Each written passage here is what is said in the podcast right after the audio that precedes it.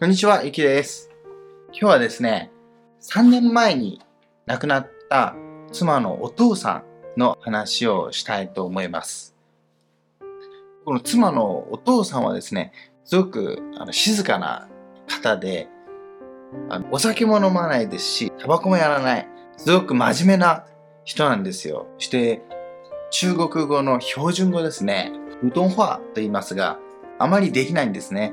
あの方言いつもあの喋るんですが、で、まあ、そういうのもあって、あと、まあ、静かな方っていうのもあって、そこまであの話したということはないんですよ。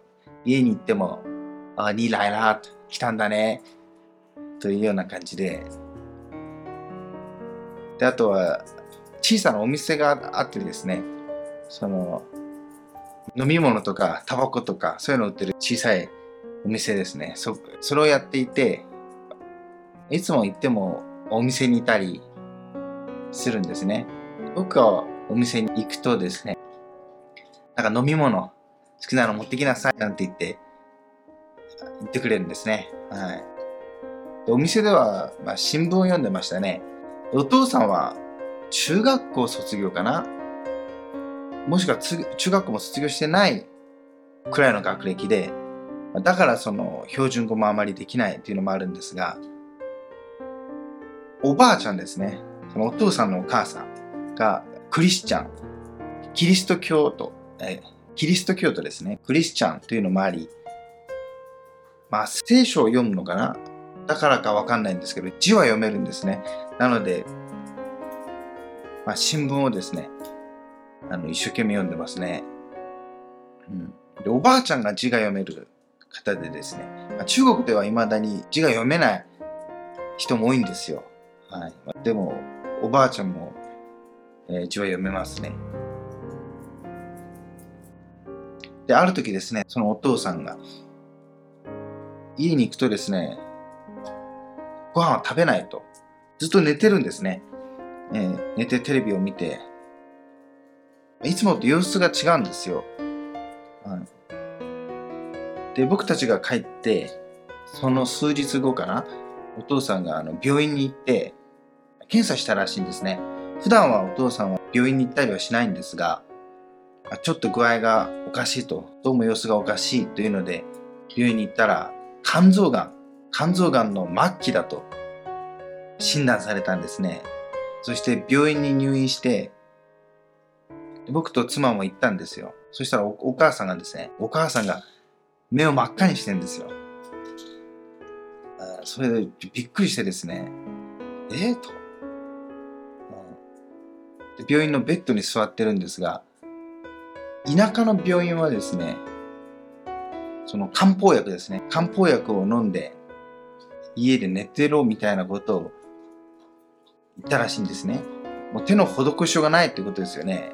なので漢方薬飲んで待ってろっていうことでしょうか。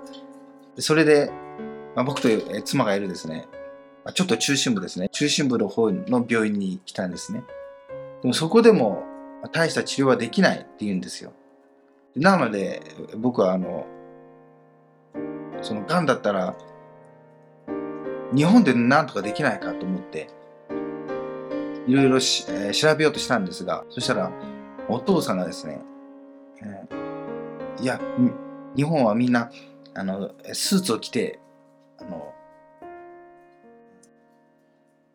スーツを着てるって聞いたけど、私はスーツなんか持ってないし、うん、って言うんですね。で、その自分の住んでる田舎から出たことがないんですね、お父さんは。中国国内で。他のとこに行ったことがないんですよ。なので、あんま遠くに行くのは嫌みたいで、あそこにおお母さんとおばあちゃんもいるんですね。おばあちゃんはお父さんのお母さんです。どうするか2人話してるんですけど、じゃあ僕はそれなら少なくともここじゃなくて上海の病院に行くべきだと。えここで治療法がないんだったら上海のもっといい病院があるでしょうっていうんで説得したんですよ。そしていろいろ連絡したら福旦大学ですね。福旦大学の病院で手術をする手術ができるというのを聞いて、まあ、説得して連絡して予約して次の日に北大学に行くことになったんですね。はい。そしたら、太ももからなんか入れるのかな？なんか入れて、その肝臓のがんをなんとかなんとかって言って、手術したんですね。その後も毎月、あの、行って治療とか検査をしなきゃいけないっていうので、まお父さんか通ったんですね。はい。まあその、その後はですね、普通に生活もできたんですね。うん、肝臓がん、うん、と診断されて驚いたのは、そのお父さんの弟ですね、弟にあたる人は、その年の1年前か2年前かな、に肝臓がんで亡くなってるんですね。はい。で、僕も一緒に食事したりですね、一緒にお酒飲んだりしたことがあるんですが、その人も優しい人で、俺はね、日本企業で働いてるんだ、なんて言って僕に言って、桜っていう電気会社だって言うんですけど、実はそれは 日本の企業じゃないんですけどね。はい。実は偽物だったんですが、それは言わなかったんですけどね。で、当時僕と妻は日本にいたんですね。なのでお見舞いとか行けなかったんですけど、弟さんも肝臓がなくなっちゃったんですね。その時、お母さんが言うには、そのベッドの上で、顔が真っ赤だったと。うん、ずっと顔が赤くて、もう最後は悔しそうにベッドを叩いてたと。悔しくて。で、その後亡くなっちゃったらしいんですね。で、娘がいるんですけどね、娘さんはまだ中学生とかでしたからね。中学2年生とか中学3年生。でその弟さんっていうのもそのあ40代後半でしたからね。40代後半で亡くなったと。で僕と妻が日本にいたんですけどその時にその知らせを聞いてですねびっくりしたんですね。でお父さんは3人兄弟なんです。弟さん、あとお兄さんがいるんですね。年が結構離れたお兄さん。この兄さんはですね、10年前に肝臓がんで亡くなってるんですよ。みんな肝臓がんですね。で、最後にその、まあ、妻のお父さんですね。肝臓がんになったっていうんで、おばあちゃんもびっくりですよね。みんなが肝臓がんになると。で、でもお父さんはですね、その手術した後は、まあ大丈夫だったんですね。で、その後にコロナですね。コロナが来て、移動ができなくなるんですね。いろんなとこが封鎖されてですね。お父さんは、その住んでるとこから新幹線で上海に毎月通ったんですね。でもその新幹線の移動ができなくなるんですよ。あと、病院に入るのもいろんな PCR の検査とかめんどくさくなるんですね。はい。で、多分しばらく行ってなかったのかな。で、その後ですね、その急に連絡が入ってですね、お父さんが入院したと。話を聞くと、家にいた時に、お父さんはですね、その声が、口が聞けなくなったらしいんですね。口が聞けなくなって、その体の平行感覚がなくなって、下にははってですね、隣の近所の人ですね、その時お母さんがいなかったので、近所の人に助けを求めて、近所の人がですね、お母さんに連絡して、で、お母さん来たと。で、それを見てですね、お母さんのすごいのはですね、そのお父さんを背負ってですね、その息があれだからって言ったら、もうその、なんていうんですかね、気道確保かわかんないんですけど、一生懸命最初にその、息できるようにして、その救急隊を待ってる間ですね、うん、その措置をしたらしいんですけど、その救急隊員の人が言うには、それをやってなかったらちょっと危なかったのかもしれないって言ってましたね。父さんはどうしてそうなったのかというと、がんですね。がんが脳に転移したなんて言ってましたね。脳が侵食されたと。それで言葉が出ない。というので、急いでですね、僕と妻、病院に行ったんですね。病院に行くとですね、お父さんはもうあんま元気ないですよね。体もすごく細かったですね。細くて、あんまり喋れないんですね。はい。で、あ、来たのかみたいな感じで、表情はあるんですけどね。で、まあその時はですね、入院して、ちょっと様子見ようというあれだったんですが、病院の先生が言うには、もう長くないだろうと。えー、今夜が峠かもしれないなんて言うんですよ。あのトイレもですね、自分で行けない状態ですね。動けないんですね。で、まあ、その日に亡くなっちゃいましたね。55歳でしたね。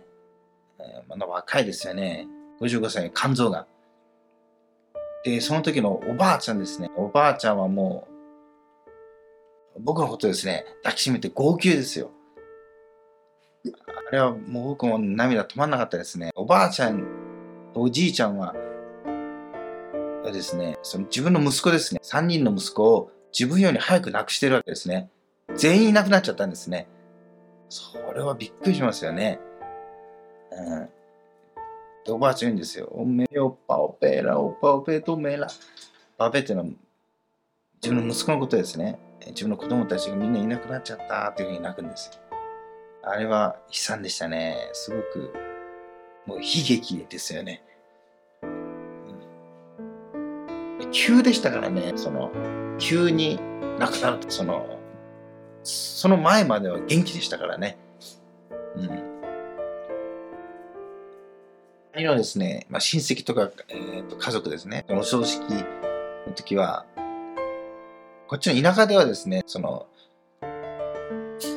死んだお父さんとですね、一晩過ごすんですよ。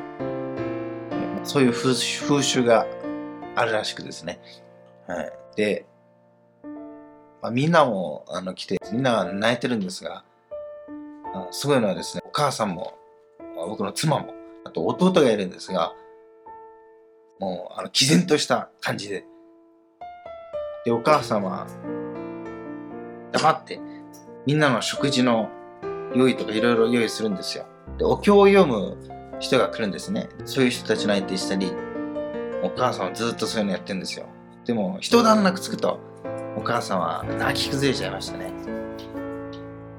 妻もですね、弟も、もう、お母さんの前では泣かないと決めたのかわかんないんですけど、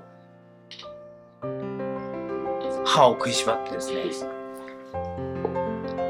毅然な態度で、あれはかっこよかったですね。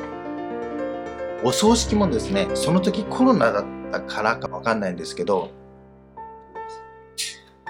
火葬場みたいなところ中入れないんですね。で、その銀行みたいな感じでですね、番号呼ばれてですね、でその後にですね、番号呼ばれたら遺骨をもらってお墓に行くっていう感じだったんですよ。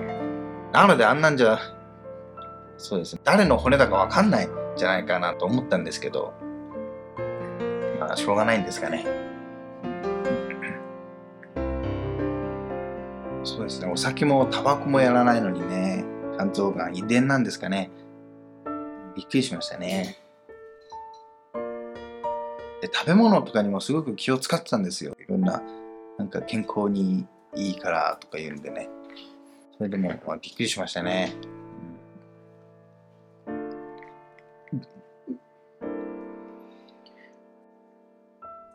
中国ではよく道端でですね、果物を売る人とかがいるんですね。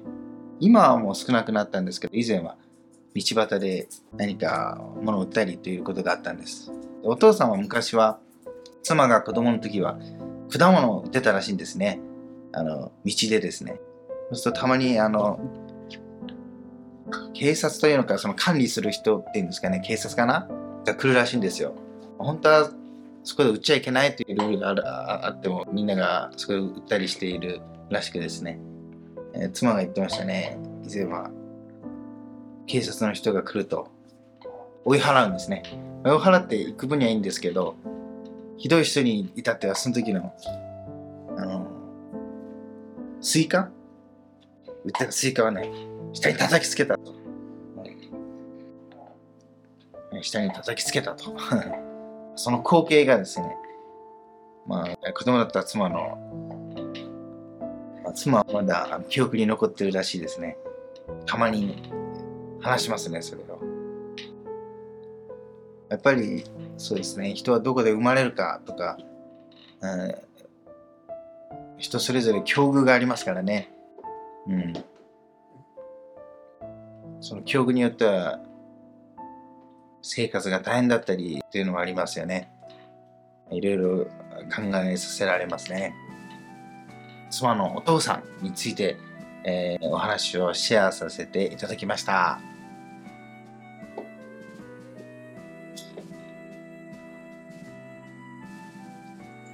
いつもコメントとか、いいねとかありがとうございます。